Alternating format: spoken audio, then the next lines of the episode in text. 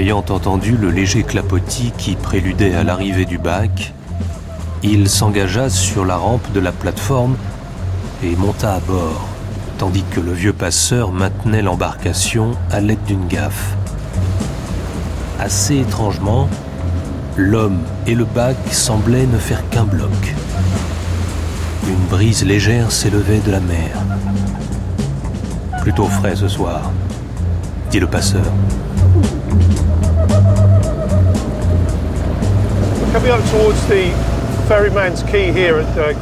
Brett Hawthorne, spécialiste du Devon d'Agatha Christie. Nous here arrivons vers le quai du ferry de uh, Greenway, sur la rivière Dart. Ce chemin était très emprunté par les navigateurs tels Humphrey Gilbert, Walter Raleigh. Ils ont appris à voguer ici avant de partir à la conquête du Nouveau Monde pour ramener des produits exotiques comme le tabac, la pomme de terre. Dans les années 1500, cet endroit était le Cap Canaveral d'aujourd'hui. Les explorateurs partaient d'ici et ils revenaient toujours avec des choses incroyables.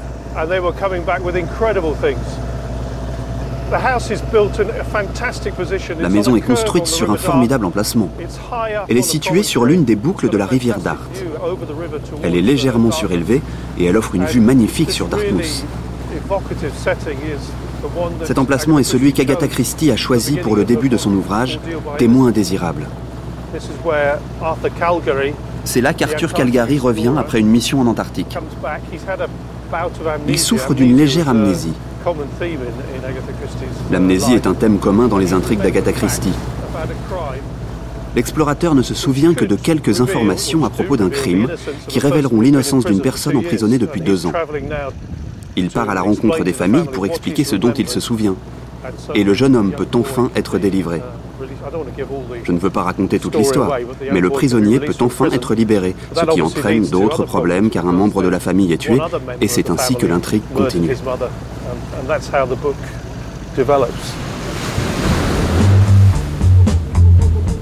Le bac avait atteint l'autre rive. Le Rubicon était franchi. Déjà le passeur interpellait son client. Ce sera quatre pence, monsieur. Ou peut-être désirez-vous un ticket de retour? Non, répondit Calgary. Aucun retour. À peine eut-il prononcé ces deux mots qu'il en ressentit la lourde signification. Connaissez-vous une maison appelée Sunny Point? Voilé jusqu'à ce moment, la curiosité du passeur s'accentua. Ses yeux brillaient lorsqu'il répondit ⁇ Mais oui, la villa se trouve sur la hauteur et vous pouvez déjà l'apercevoir à travers les arbres. Prenez le chemin qui, à droite, conduit au sommet de la colline. C'est la dernière maison. Une murder party de campagne. Un documentaire de Martin Kénéen et Julie Bérécy. Vous êtes un peu effrayé en débarquant sur le quai de, de Greenway? Just a little bit, but I mean, uh. Juste un peu, mais pas trop. Il y a deux livres uh, très célèbres qui se déroulent ici à Greenway, uh, dont Cinq petits cochons et Poirot joue le jeu. Agatha Christie voit la capacité de tuer n'importe où. Elle peut la situer au Moyen-Orient comme dans le Devon. Le lieu de l'intrigue n'a jamais été un problème pour elle. La campagne anglaise est d'une banalité pour l'Europe du Nord-Ouest, en tout cas considérable, et par là même elle est quelque peu inquiétante. Michel Pastoureau, historien. Donc pour euh, euh, servir de cadre à des crimes, euh, ce sont des endroits rêvés, surtout qu'elle est, elle est banale, mais elle est diverse, cette campagne anglaise. Et puis il y a cette pluie qui est continuelle, ou presque, euh, la terre, les chemins, les routes qui ne sont pas toutes goudronnées, bref, il y a une dominante en gris vert, en gris beige, dans la gamme de tous les bruns, etc. Et dès qu'il y a un écart euh, d'une couleur un peu vive, euh, soit du rouge, euh, soit du jaune, évidemment c'est soit un indice, soit une piste ou une fausse piste, une pièce de vêtement. In her notebooks, she doesn't really discuss very much about the settings and backgrounds. John Curran, She was accused auteur des carnets secrets d'Agatha Christie. Dans les carnets d'Agatha Christie, elle ne discute pas vraiment des décors et du contexte. On l'a accusée il y a de nombreuses années de toujours situer ses romans dans des maisons de campagne. Pour commencer, c'est faux. Mais elle précise aussi qu'elle doit situer ses livres là où les gens vivent. C'est juste réaliste. Mais aussi, de nombreux décors venaient de son expérience personnelle. Par exemple, elle a été en croisière sur le Nil. Elle était une grande voyageuse, elle a passé beaucoup de mois et d'années sur des sites archéologiques, donc Meurtre en Mésopotamie, c'est écrit sur son vécu. Et la maison où elle vivait, en fait elle en avait deux, toutes les deux étaient des maisons à la campagne. Des grandes maisons avec des domestiques, des jardiniers et où elle recevait. D'où le contexte d'autres livres. St. Mary Mead, ça peut aussi être vu comme le village où elle vécut un temps dans l'Oxfordshire. Mais le décor, euh, dans une large mesure, n'était pas vraiment important. J'ai toujours maintenu qu'alors que Mort sur le Nil est un roman très intelligent avec un splendide décor de l'Égypte et du Nil, il aurait aussi bien pu s'appeler Tragédie sur la Tamise ou Tragédie sur la Seine, parce qu'il n'y a rien qui est trait à l'intrigue qui se rapporte à l'Égypte.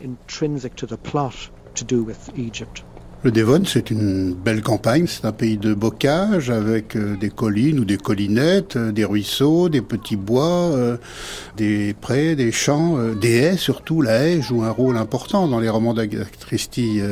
on est espionné derrière la haie, on trouve des cadavres dans les haies et les fossés. Et puis les fleurs aussi qui sont relativement bien présentes. On sent qu'Agatha Christie euh, aimait les fleurs. Euh, il y a des jardins avec euh, non seulement des légumes mais des fleurs et on échange des pieds ou des graines entre personnes de la campagne. Tout cela est parfaitement mis en scène avec une très grande simplicité et ça contribue à donner à ces romans un, un certain charme, surtout un charme un peu suranné puisque c'est un monde que nous avons perdu, non seulement nous, Français, mais également nos, amis britanniques. Hein. C'est une campagne qui a pratiquement disparu aujourd'hui. C'est une campagne qui n'est pas complètement euh, campagne en ce sens que la ville n'est jamais loin. On peut aller à Londres euh, dans la journée et en revenir, hein, qu'on soit dans le Devon ou dans d'autres comtés d'Angleterre, le Berkshire par exemple, qui joue un rôle important dans les romans d'Agatha. On va à Londres, on en revient. Les horaires des trains jouent un rôle parfois dans la solution de l'énigme. Bref, c'est une campagne euh, plus ou moins civilisée peut-être encore plus inquiétante qu'une campagne véritable, euh, parce que des gens viennent de la ville, euh, s'y installent pour le week-end ou pour se reposer. Euh, il y a un mélange de citadins et de véritables ruraux. Il y a toutes les classes et catégories sociales. Il y a des lieux qui sont des points euh, focaux, pourrait-on dire, comme euh, l'auberge. J'ai une passion, moi, pour euh, une auberge qui s'appelle le Sanglier Bleu, qui revient trois fois dans les romans d'Agatha. c'est une enseigne, bien sûr, mais pour l'historien des couleurs et des animaux que je suis, c'est très séduisant, le Sanglier Bleu. Et alors, il y a tous ces arbres couverts de lierre, il y a ces murs anciens avec de la mousse qui les recouvre, toutes ces fougères.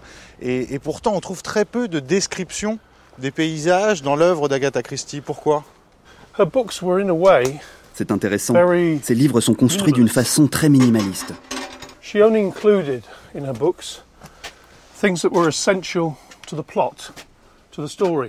Elle y décrit seulement les choses qui sont centrales pour l'intrigue. Elle enlève tout ce qui est superficiel à l'histoire. Les personnages ne sont jamais vraiment décrits, ni leurs vêtements, ni les paysages. Si elle fait allusion à un paysage, c'est qu'il sera très important pour résoudre le mystère.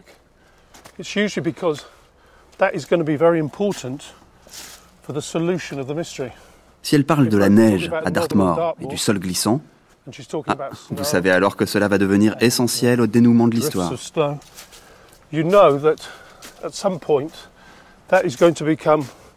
Critical to the understanding of the denouement, the, uh, the solution to the mystery.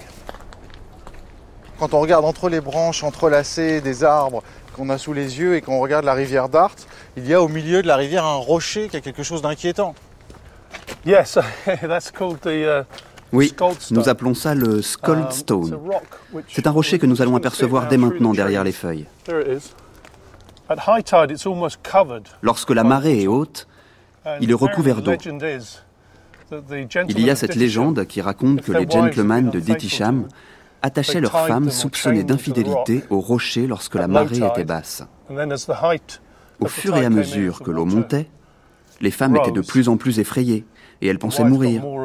Mais tout était calculé pour qu'elles ne se noient pas. Elles avaient eu assez peur pour ne pas recommencer à l'avenir.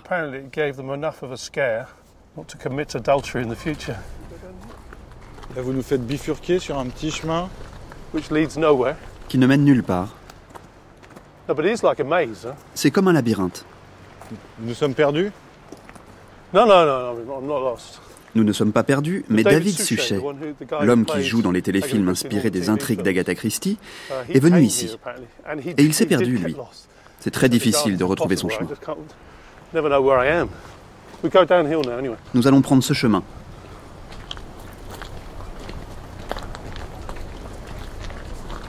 Le jardin anglais n'est pas euh, le jardin à la française, euh, donc euh, il y a des parties bien ordonnées, d'autres vallonnées, d'autres avec des petits bois. Il y a la zone des bosquets, les zones des buissons, ça monte et ça descend. Bref, on peut se cacher, on peut méditer, on peut observer, on peut pas faire cela dans le parc de Versailles. Euh, donc c'est un autre jardin, hein, qu'il soit grand ou petit. Et dans les petits jardins chez les gens très modestes, euh, il y a la haie du potager ou la corde ou cince le linge qui permet de se dissimuler, d'observer. Euh, ça joue un rôle important dans ce type de littérature. Et je trouve que c'est extrêmement à la fois séduisant et inquiétant pour déboussoler le lecteur. C'est parfait. Il y a l'odeur des algues qui nous monte jusqu'aux narines. Alors si on est mal intentionné, on peut imaginer voir surnager un cadavre peut-être, mais on peut aussi imaginer croiser euh, Dame Agatha Christie en, maillot de bain. Oui, c'est fort probable. Elle adorait nager. C'était l'une de ses grandes passions. Alors il y a le côté sympathique du, de l'élément aquatique, et puis on est quand même à proximité maintenant qu'on a tourné dans ce petit chemin de la fameuse Boathouse de sinistre mémoire. Um, On se réfère ici au livre uh, Poirot joue le jeu. Ce livre met en scène une fête qui se déroule en plein milieu de l'été. Les activités sont organisées pour les invités et une nourriture abondante est disposée sur les tables. Uh, Mais l'activité principale est une intrigue criminelle qui est organisée par Ariadne Oliver. Les familles de la région sont venues à Greenway pour l'après-midi. Les enfants du coin cherchent les indices. Ils ont déjà trouvé le premier sur le terrain de tennis, puis d'autres dans le jardin, avant de rejoindre tous ensemble la maison. Mais malheureusement, la fiction devient réelle. Marlène Tucker, qui devait jouer la victime allongée sur le sol, est retrouvée morte par Hercule Poirot. L'événement prend alors une tournure dramatique. Elle en savait trop. C'était le problème.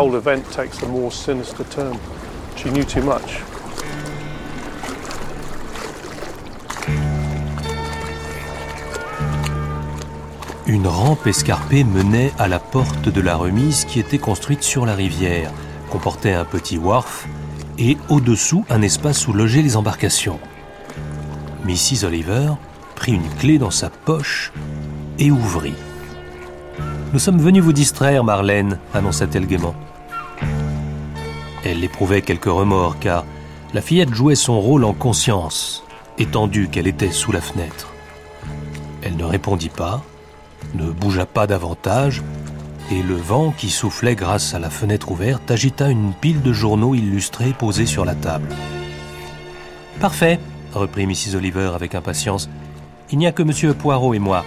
Personne n'a encore déchiffré les indices. Son compagnon fronçait les sourcils.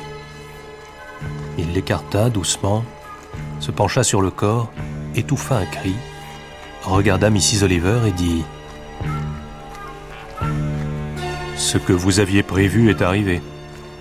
Quoi? Répondit-elle, les yeux exorbités. Ce n'est pas possible. Elle n'est pas morte. Si. Et il n'y a pas longtemps.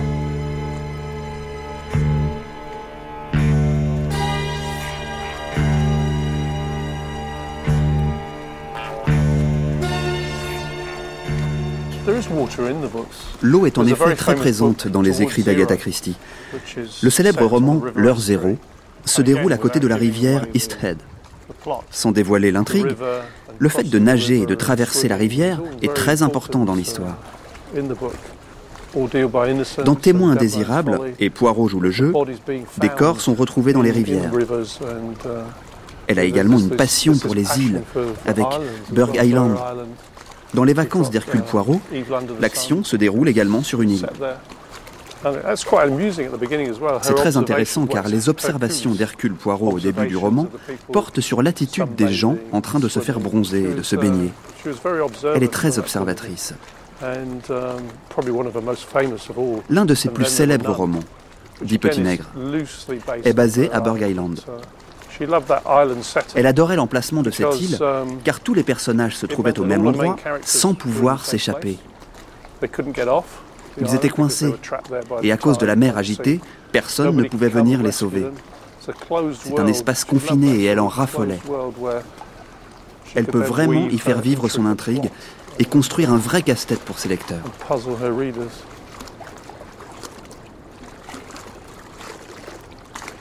Parvenus au sommet d'une colline escarpée, ils en redescendirent par un chemin en lacet menant à Stickelhaven, minuscule agglomération de cottages avec deux ou trois bateaux de pêche tirés à sec sur la plage. Ce fut alors qu'ils eurent leur premier aperçu de l'île du Nègre. Illuminée par le soleil couchant, elle émergeait des flots, au sud. Elle est bien loin, fit observer Vera, surprise. Elle se l'était représentée différemment. Proche du rivage et couronnée d'une somptueuse maison blanche. Hélas, il n'y avait aucune maison en vue, rien qu'une masse rocheuse plus ou moins à pic qui se profilait sur le ciel en évoquant vaguement une gigantesque tête de nègre. Le spectacle avait quelque chose de sinistre. Vera réprima un frisson. L'insularité joue en effet un rôle important dans les romans d'Agatha Christie, non seulement parce que euh, la Grande-Bretagne est une île, mais aussi parce que dans cette île, il y a d'autres îles et euh, ça contribue à créer le terme du huis clos. Hein. La chambre close ou, ou l'île, c'est à peu près la même chose et l'assassin ne peut pas venir de l'extérieur. Euh, des petits nègres, évidemment, de ce point de vue-là, est un, est un chef-d'œuvre. Euh, mais il y en a d'autres, hein, des histoires où on prend le bateau pour rejoindre un rocher ou une île, on revient au bord de mer, euh, car cette campagne, c'est aussi une campagne du bord de mer, mais un bord de mer euh, sans building, bord de mer euh, d'avant la dernière guerre mondiale, et, qui lui aussi a son charme d'ailleurs, et ces moments inquiétants. Il y a des rochers, il y a les marées qui jouent un rôle important, il y a les bateaux qui peuvent traverser à certains moments et pas à d'autres, donc ça contribue aussi à la construction euh, de l'énigme. Bref, tout cela est très bien maîtrisé, évoqué avec euh, peu de mots, peu de phrases, mais ça suffit pour le lecteur pour être euh, transposé dans une, un univers qui est le monde rural de l'Angleterre du XXe siècle. Il y a une autre scène de meurtre ici. On appelle ça la batterie. Ces petites fortifications ont été construites pour empêcher les Français de venir durant les guerres successives. Vous pouvez toujours voir les deux canons ici. Il y a une photo très célèbre dans l'ancienne biographie d'Agatha Christie, où elle et Max sont assis sur ce canon. Dans Les cinq petits cochons, le personnage Amias Crail s'installe pour peindre ici. Il boit une bière empoisonnée et il meurt subitement. Et l'intrigue commence. Qui est le tueur?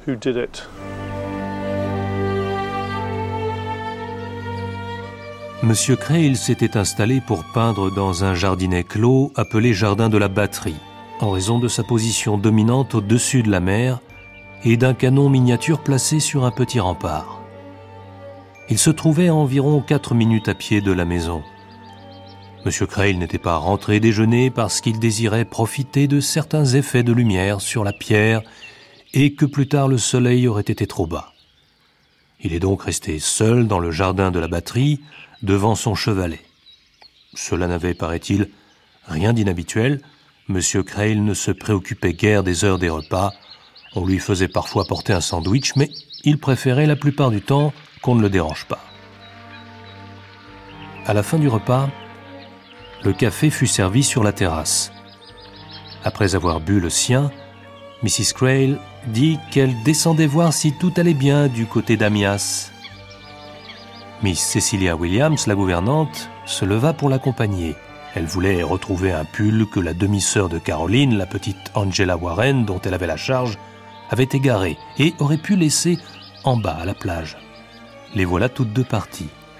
Le sentier descendait, traversait un petit bois et débouchait directement sur la porte de la batterie. On pouvait soit entrer dans le jardin, soit continuer jusqu'à la plage. Miss Williams poursuit son chemin tandis que Mrs. Crail entre dans la batterie. Presque aussitôt, cependant, elle entend Mrs. Crail crier. Elle fait demi-tour, se précipite. Mr. Crail était affaissé sur son siège, mort.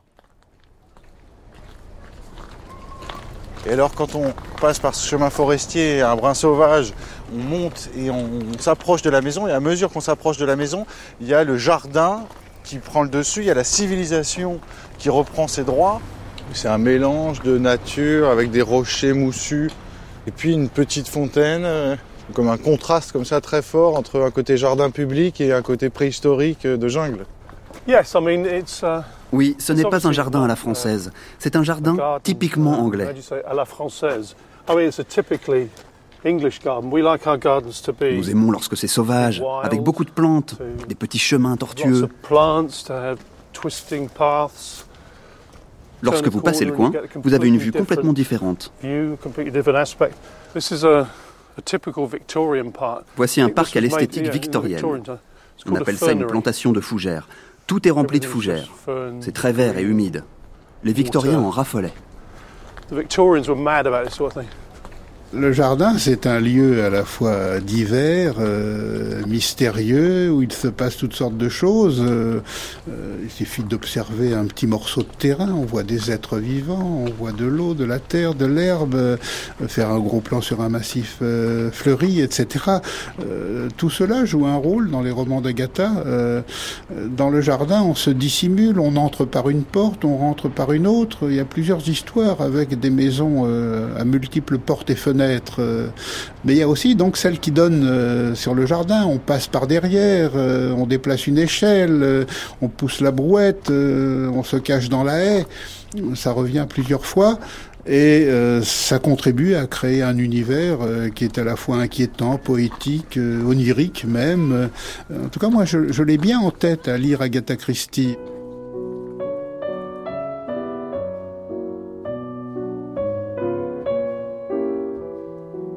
Délicieux monde, protégé, pourtant captivant que celui de l'enfance. L'élément le plus important peut-être dans le mien était le jardin. Jardin qui devait prendre pour moi une place de plus en plus grande au fil des années. J'allais en connaître le moindre arbrisseau, attacher une signification spéciale à chacun. Depuis le début, il se divisait en trois parties dans mon esprit. Il y avait le potager, entouré d'un haut mur adossé à la route. Sans grand intérêt pour moi, si ce n'est par les framboises et les pommes qu'il produisait et dont j'étais grande consommatrice. C'était le potager, mais rien d'autre. Il ne laissait aucune place à la magie. Venait ensuite le jardin lui-même, longue étendue de pelouse qui descendait en pente douce et parsemée de certaines entités intéressantes. Le chêne vert, le cèdre, le séquoia. Qu'il était grand. Deux sapins associés pour une raison maintenant obscure à mon frère et à ma sœur. Dans l'arbre de Manti, on pouvait, en faisant attention, grimper, c'est-à-dire se hisser à trois branches de hauteur. Dans celui de Madge, après avoir précautionneusement écarté le feuillage, on trouvait un siège, une branche à la courbure confortable sur laquelle il était loisible de s'asseoir et d'observer le monde extérieur sans être vu. Suivait ce que j'appelais l'arbre à térébenthine qui exudait une gomme collante et odoriférante que je recueillais consciencieusement dans des feuilles pour en faire un baume très précieux. Troisièmement, le petit bois, qui dresse toujours sa masse indistincte. Dans mon imagination, il paraissait aussi grand que la New Forest. Surtout constitué de frênes, il était percé d'une allée qui serpentait à l'intérieur. On y éprouvait les mêmes sensations que dans une vraie forêt. Mystère, peur, délices secrets, inaccessibilité, distance.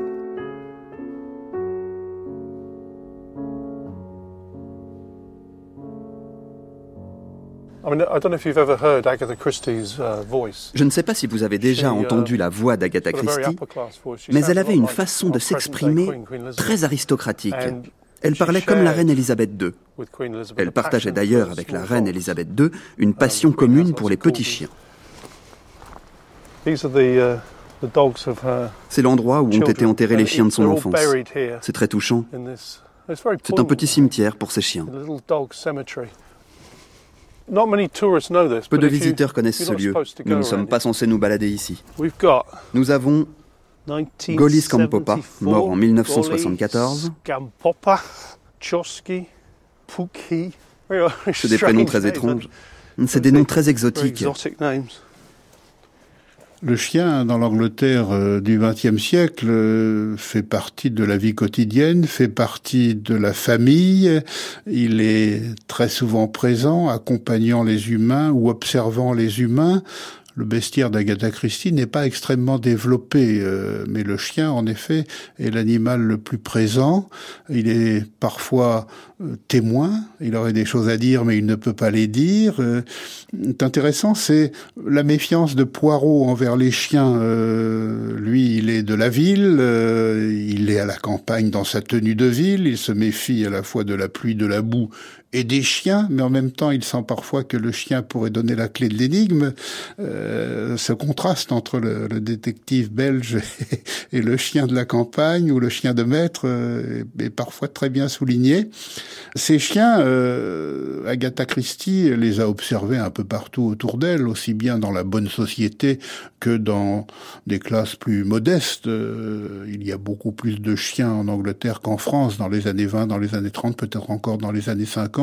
On a même eu plusieurs souverains britanniques euh, qui avaient un chien favori qui les accompagnait partout, notamment le fils de la reine euh, euh, Victoria était connu pour Édouard était connu pour son chien dont j'ai oublié le nom mais qui a servi de modèle à Milou.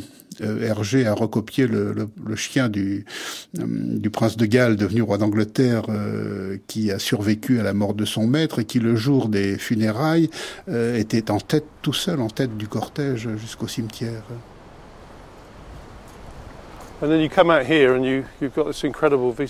D'ici, vous avez un panorama magnifique de la maison.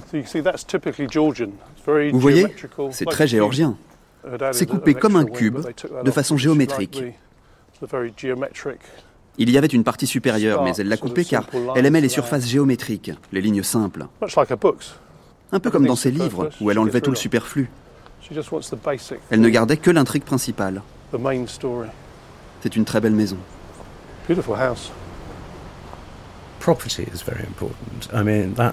Simon Brett, écrivain et président du Detection Club. L'idée de propriété est en soi très importante pour Agatha Christie.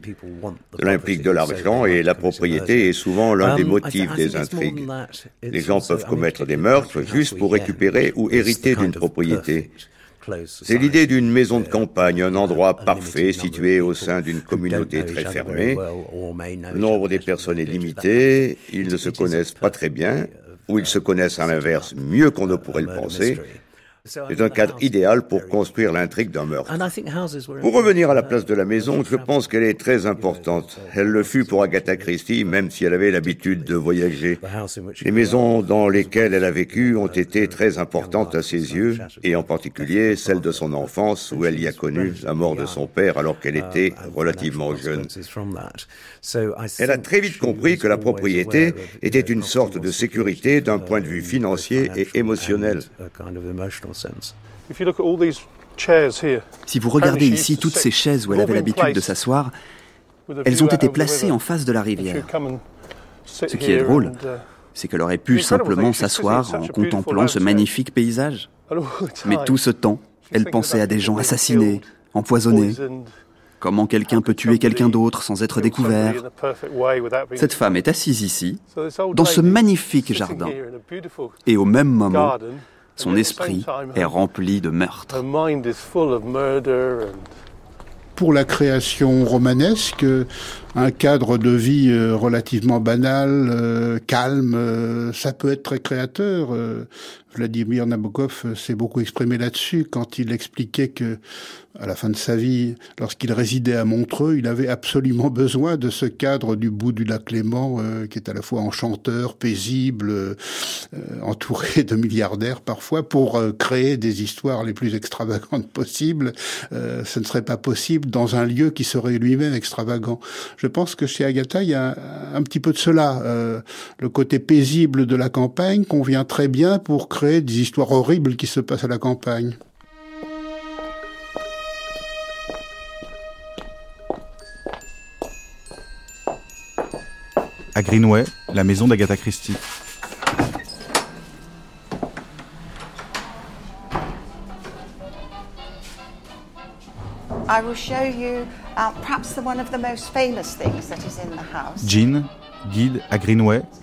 Je vais vous montrer l'un des objets les plus célèbres de la maison.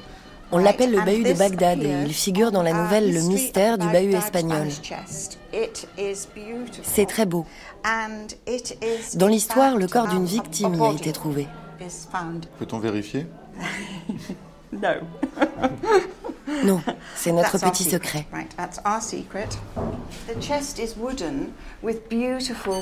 Le bahut est en bois avec de sublimes ornements en cuivre, de nombreux médaillons incrustés et des décorations du Moyen-Orient, également en cuivre.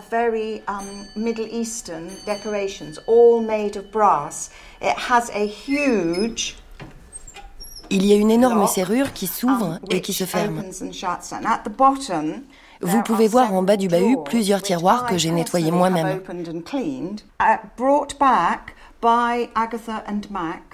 Ils ont été ramenés par Agatha et Max lorsqu'ils travaillaient sur une mission archéologique en Irak. Ils ont été transportés par bateau et nous avons trouvé beaucoup de sable dans les trous des serrures. Nous aurions adoré savoir s'ils venaient réellement de Bagdad, mais nous ne pouvions pas.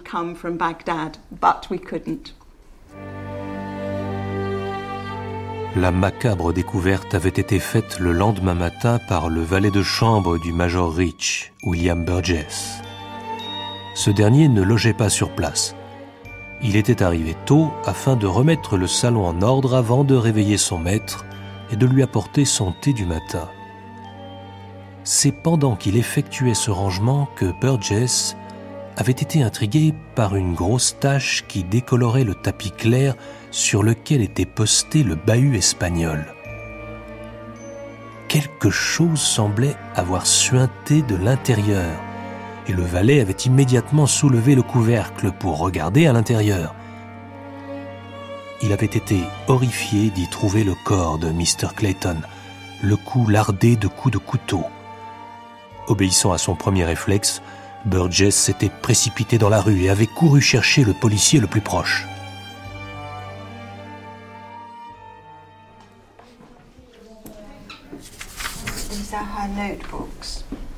Ce sont ses carnets. La personne qui les a utilisés pour écrire son livre a mis du temps à les décrypter, car ils étaient difficiles à lire. Ils ont tous été rassemblés. Ils contiennent des croquis et des notes à propos de différentes choses. Even though I've studied the notebooks uh, for years, um, même si j'ai étudié les carnets pendant des années, il n'y a personne qui se rappelle si Agatha Christie utilisait ces carnets, comment elle passait des carnets aux manuscrits. Euh, apparemment, dans certains cas, il s'agissait juste d'une idée. Par exemple, dans Drame en trois actes, le mobile du meurtre, c'est la force motrice du livre. Ce mobile apparaît dans une phrase dans un carnet très très tôt dans les années 30, quelques années avant qu'elle ne finisse le livre. L'aspect intéressant des carnets, alors que les livres d'Agatha Christie sont très organisés et très bien assemblés quand vous lisez les derniers chapitres, la création effective semble être chaotique au départ. Elle disait que elle avait à l'esprit ce qui allait se passer. Il serait très difficile de reconstruire l'un de ses livres juste à partir des seules notes. Par exemple, um, le livre Meurtre au champagne de 1945, bien, les notes de ce livre sont éparpillées sur 12 carnets. Um, Ce que je pense qui se passait, c'est qu'Agatha Christie avait un carnet dans son sac à main, un carnet à côté de son lit, un carnet dans sa cuisine, et quand elle avait une idée, elle attrapait un carnet, elle écrivait son idée, et puis elle continuait ce qu'elle faisait, euh, prendre son dîner ou écrire une lettre. Et elle retournait certainement dans ses carnets, mais quand elle ouvrait un carnet, elle n'écrivait pas forcément là où elle avait arrêté le jour précédent. Donc la méthode de création semble être totalement chaotique. Mais elle disait qu'elle savait parfaitement ce qu'elle faisait. Dans les carnets qu'on a conservés, euh, on voit bien comment les projets en fait sont faits pour la longue durée. Euh, elle note un certain nombre d'idées, elle les reprend dix ans plus tard, quinze ans plus tard, elle en fait un roman trente ans plus tard. Euh, il y a quand même un travail construit dans la durée, plus ou moins. elle pense à long terme, Agatha.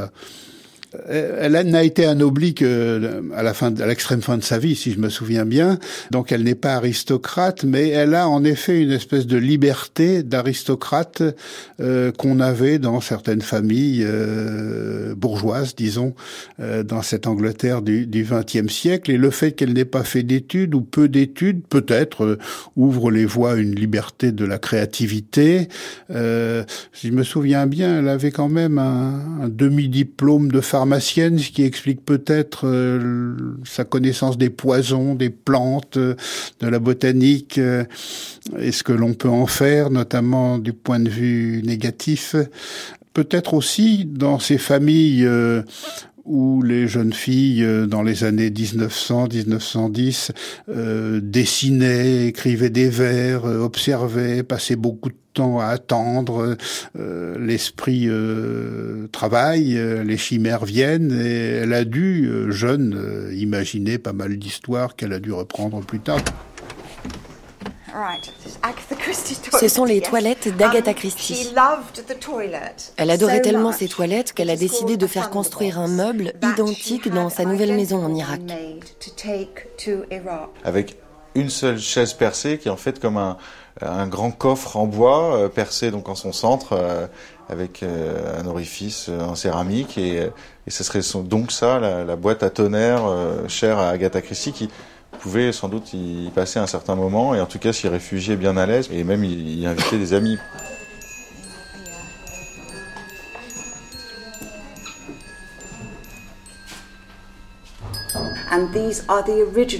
Ce sont ici les sonnettes originales qui ont été reliées dans chaque pièce par un système de poulies. Vous pouvez voir qu'elles sont encore là et les petites étiquettes indiquaient les différents numéros des pièces. Vous pouvez apercevoir tous les câbles électriques qui ont été installés justement un peu plus tard pour les sonnettes.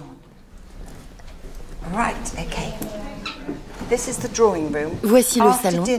Um, Il venait ici après le souper pour se détendre. Elle avait pour habitude de jouer du piano. Elle n'a jamais écrit de roman ici, mais elle les lisait dans cette pièce à ses convives. Max, son second mari, avait pour habitude de piquer du nez au milieu des histoires, mais il devinait toujours le nom de l'assassin. Il connaissait tellement bien Agatha qu'il était capable de débusquer le coupable.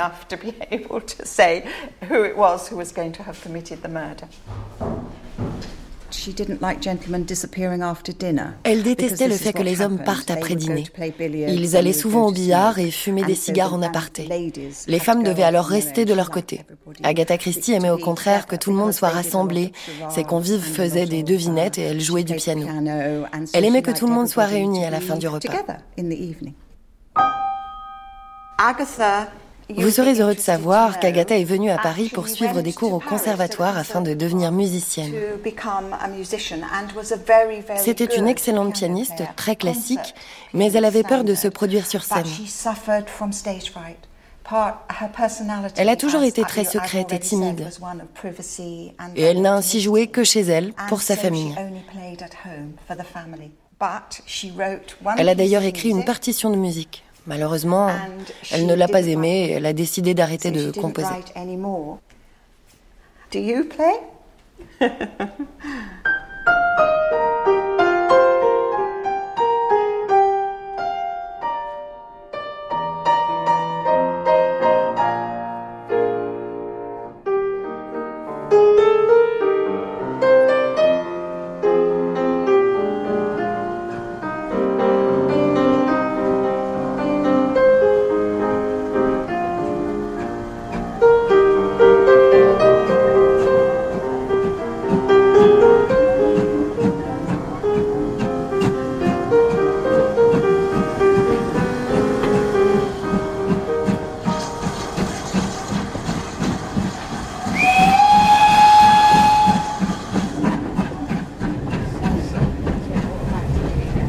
Brett O'Sand, là nous sommes dans le train à vapeur qui relie Greenway à Paynton, non loin de Torquay.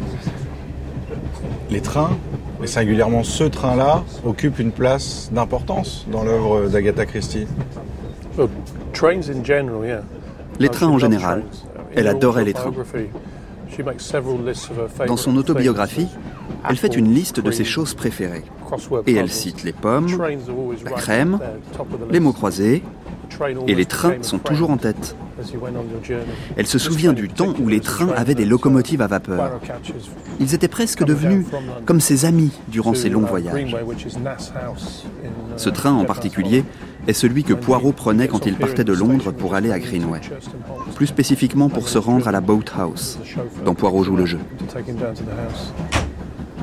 Il arrive en train et un chauffeur le dépose dans la propriété. Elle voyageait à l'évidence beaucoup en train lorsqu'elle travaillait avec son mari en Irak. Ils avaient tous deux l'habitude de prendre l'Orient Express de Londres à Istanbul. Les trains apparaissent dans tellement de ses livres. Le plus connu est bien évidemment Le crime de l'Orient Express.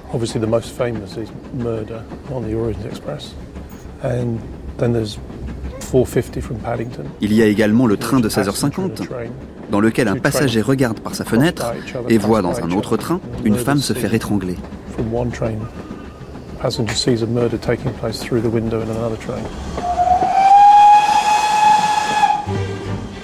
À un moment, alors que les deux trains donnaient l'impression d'être immobiles, un store se releva brusquement et Mrs. McGillicuddy bénéficia d'une vue plongeante dans le compartiment de première classe brillamment éclairé qui se trouvait quasiment à portée de sa main. Elle ravala soudain un cri d'effarement. Un homme, tournant le dos à la fenêtre, s'y dressait de toute sa hauteur. Les mains autour du cou d'une femme qui lui faisait face, il l'étranglait lentement, méthodiquement, inexorablement. Les yeux de la malheureuse semblaient sur le point de jaillir de leurs orbites, et son visage congestionné virait au violet. Bientôt, sous le regard fasciné de Miss McGillicuddy, ce fut le dénouement. Le corps de la femme se détendit et s'affaissa d'un seul coup devant l'homme qui n'avait pas relâché son étreinte. Au même instant, le train de Miss McGillicuddy ralentit à nouveau, tandis que l'autre prenait de la vitesse. Elle en vit défiler un à un les wagons, et quelques secondes plus tard, il avait disparu dans la nuit. À titre personnel, j'ai un goût immodéré pour les histoires qui se passent dans les trains, que ce soit dans les romans ou au cinéma. C'est un cadre euh, magique, le train, pour mettre en scène une histoire, euh, et ici une énigme. Et puis en historien, je sais que l'apogée du chemin de fer en Europe, euh, ça n'est pas aujourd'hui, hein, c'est à la veille de la Première Guerre mondiale, en France et en Angleterre. L'année où il a circulé le plus de trains, c'est 1913. Il circulait en 1913, à peu près partout en Europe, six fois plus de trains qu'aujourd'hui. Hein. Donc dans l'Angleterre des années 20 et 30 et 40, euh, il y a des trains qui vont partout. Euh, et c'est pour ça que cette campagne anglaise, elle n'est pas isolée, elle n'est pas perdue euh, on va à Londres assez rapidement et la gare est un lieu de sociabilité, de rencontres euh, quotidiens qui joue un rôle très très important. Le train également, il se passe des choses dans les trains ou s'ils ne s'en passent pas, ils servent à créer du mystère et de l'inquiétude. Et puis les horaires des trains, dans certains des romans, jouent déjà un rôle qui prendront une ampleur chez des euh, auteurs de romans policiers plus récents ou euh, chez certains auteurs de romans policiers japonais où ça peut devenir euh, complètement arithmétique, voire exponentiel, les horaires des trains.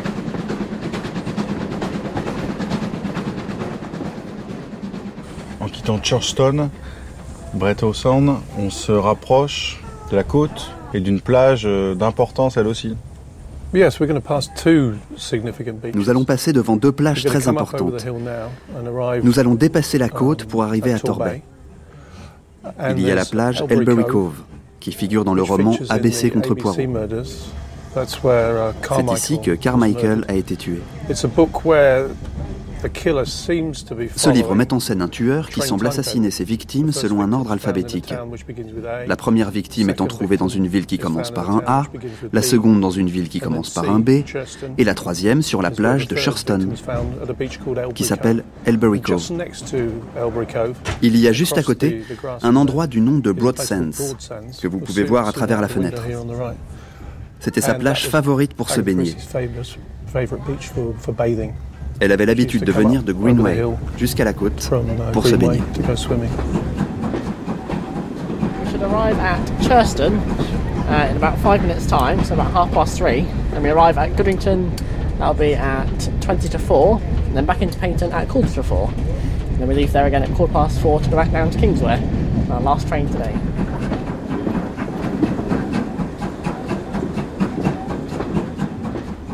Et vous avez été attentif euh, à la lecture du, de l'horaire du train que vient de nous faire le, le contrôleur pour savoir euh, à quelle heure précisément euh, le prochain meurtre serait commis Yeah, I think it was quarter to four into. Je pense qu'il était 3h45 lorsque nous sommes arrivés.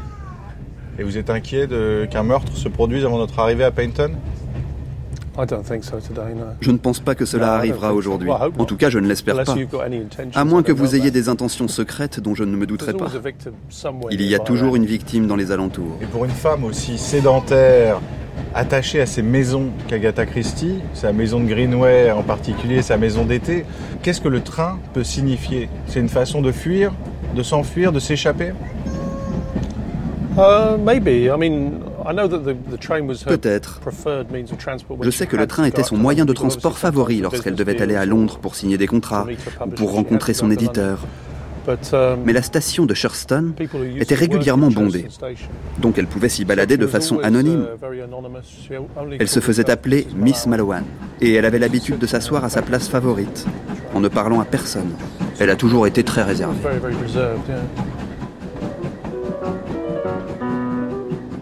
J'ai toujours adoré les trains. Il est dommage que nous n'ayons plus ces bonnes vieilles locomotives à vapeur qui semblaient tellement amicales. Je pris possession de mon compartiment de wagon-lit à Calais. Débarrassé du voyage à Douvres et de l'ennuyeuse traversée de la Manche, je m'installais confortablement dans le train de mes rêves. C'est alors que je fus exposé à l'un des premiers dangers des voyages. Avec moi dans le compartiment se trouvait une dame d'un certain âge, bien vêtue, apparemment habituée à se déplacer, accompagnée de nombreuses valises et cartons à chapeau. Oui, nous trimbalions encore des cartons à chapeau en ce temps-là. Et elle lia conversation avec moi. Ce qui n'avait rien que de très naturel, vu que nous allions partager le compartiment qui, comme tous ceux de seconde classe, était doté de deux couchettes. Il était dans un sens plus pratique de voyager en seconde qu'en première, car les compartiments y étaient beaucoup plus spacieux et on avait la place de bouger. Les trains sont des lieux de stratification sociale avec leurs différentes classes. Euh, les classes sociales ne se mélangent pas, sauf au moment peut-être euh, d'attendre à la gare et de monter dans le train, mais après on est séparés et on a perdu cette euh, poésie au fond euh, de ces trains avec des décors différents selon qu'on les prend première, deuxième ou troisième classe. On y a gagné sans doute en démocratie, Euh, mais pour euh, le créateur évidemment et pour euh, le lecteur aussi, il y avait un certain charme de ces wagons différents et de tout ce qui pouvait s'y passer. Euh, Une des images les plus fortes que j'ai d'un train, euh, mais c'est pas dans un roman, c'est dans un film. Malheureusement, j'ai oublié le titre, un film d'avant-guerre où euh, un groupe de chasseurs, chasse à court, euh, revenant d'un congrès dans une ville euh, du centre des États-Unis, euh, est un peu éméché et euh, se croit en train de chasser à court dans un train de nuit et traverse une dizaine ou une douzaine de wagons en croyant poursuivre un cerf. C'est euh, des scènes d'apocalypse. Mais j'ai malheureusement oublié et le metteur en scène et le titre du film. Et après sa- son divorce avec Archie, c'est le train que Agatha Christie a choisi pour euh, s'éloigner, se changer les idées. Nobody really knows what happened. I mean, she, she left in a. Personne ne sait vraiment ce qui est arrivé. Elle est partie dans sa voiture et elle l'a abandonnée. Lorsque la police a trouvé la voiture vide, L'enquête a vraiment commencé à travers l'Angleterre. Elle se serait rendue à Harrogate par train, car c'est une façon anonyme de voyager. Vous vous asseyez, vous mettez un journal devant votre visage, et ensuite, vous disparaissez. Agatha voyageait à l'évidence en première classe. Dans l'Orient Express, elle avait toujours la meilleure place du wagon. Elle avait des problèmes pour travailler. Ce n'était pas toujours très amusant pour elle. Elle a eu pas mal de soucis dans l'Orient Express avec des punaises de lit. Elle a été très malade après un séjour à Istanbul car elle avait été piquée à plusieurs reprises, ce qui avait entraîné une infection, une montée de température et de la fièvre. Ces voyages n'étaient donc pas toujours sereins. Voici Torbay. Vous pouvez voir Torquay où elle est née, en 1890. C'est le train qui longe le, trait de côte avec euh, les vagues qui semblent s'écraser comme ça, quasiment sur le ballast. De grosses vagues viennent directement sur nous et il fait très froid. Vous pouvez voir beaucoup de bateaux à l'horizon, en train de tanguer. Ils naviguent vers l'Atlantique, ou bien ils effectuent un trajet de Londres à la Hollande. La vie est comme un bateau, comme l'intérieur d'un bateau. C'est une juxtaposition de compartiments étanches. Vous émergez de l'un d'eux, verrouillez les portes et vous vous retrouvez dans un autre. Ma vie, depuis le jour où nous avons quitté Southampton jusqu'à celui de notre retour en Angleterre, a été l'un de ces compartiments. Depuis, j'ai toujours éprouvé cette impression au sujet des voyages. Vous passez d'une vie à l'autre. Vous êtes vous-même, mais un vous-même différent. Et ce nouveau vous-même est libéré des centaines de toiles d'araignée et de filaments qui vous enferment dans le cocon de la vie domestique quotidienne. Votre vie de voyage a l'essence d'un rêve. Elle apporte son lot de nostalgie, de solitude et de soudain désir de revoir une personne aimée, Rosalind, ma mère, Madge. Vous êtes comme les vikings ou les capitaines au long cours de l'ère élisabéthaine qui sont entrés dans le monde de l'aventure et dont la maison n'est plus la maison jusqu'au moment du retour. We shall shortly be arriving at Goodrington Sands. Goodrington Sands is our next stop. Agatha Christie, euh, si elle partait aujourd'hui dans le train avec nous, dans ce train à vapeur, elle voyagerait certes en première classe, mais avec quel équipement? Le plus surprenant, c'est le nombre de bagages qu'elle prenait. Elle aurait emporté toute sa garde-robe. Tous ces bagages possédaient des inscriptions avec Bagdad, Istanbul, etc. Elle avait une valise pour ses chapeaux, une pour ses robes, une pour ses manteaux de fourrure.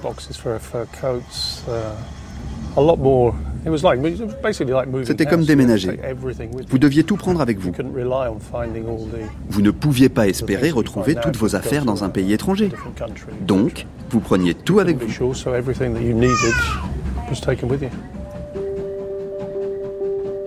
Les conditions dans lesquelles on voyageait à l'étranger à l'époque semblent aujourd'hui extraordinaires.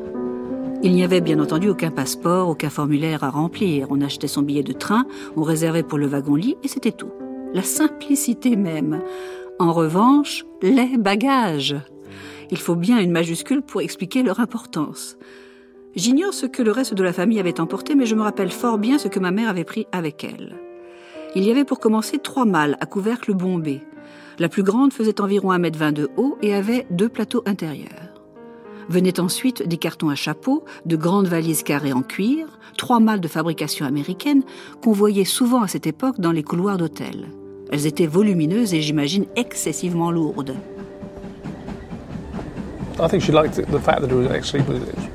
Je pense qu'elle aimait le fait que le train était très lent.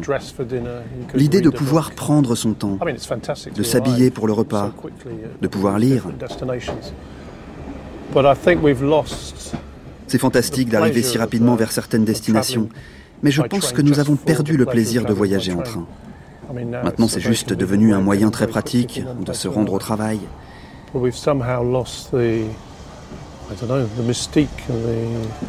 Nous avons perdu le côté mystique et l'exotisme qui accompagnaient les voyages à l'étranger lorsque vous dormiez dans les couchettes.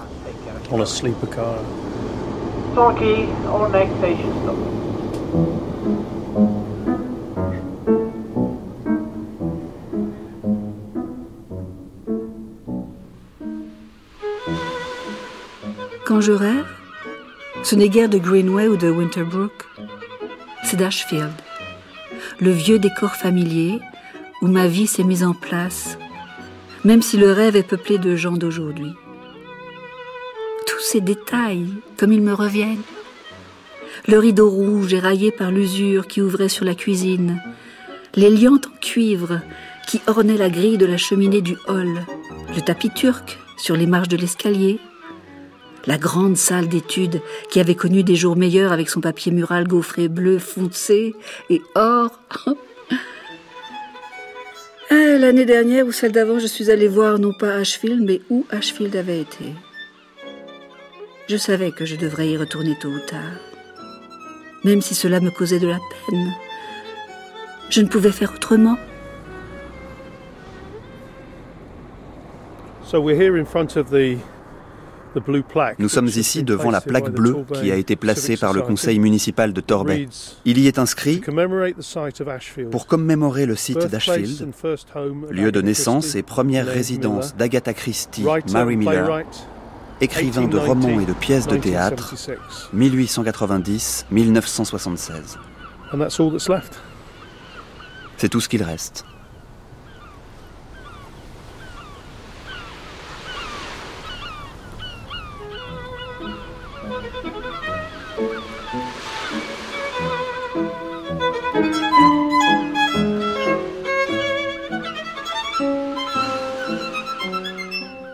C'était une murder party de campagne, un documentaire perpétré par Martin Kénéen et Julie Bérécy, avec la coupable complicité de Laurent Groux à la prise de son et d'Olivier Dupré au mixage. Texte dit par Sophie Barjac et Philippe Lebeau. Doublage Émilie Blond-Metzinger, Romain Lemire, Christian Nepont et Olivier Pellerin. Bref, une vilaine association de malfaiteurs patiemment préméditée par les soins acharnés de Lady Meryl Moneghetti, de Miss Cecilia Delporte et du Major Guillaume Couture. Merci à Belinda Smith de la National Trust.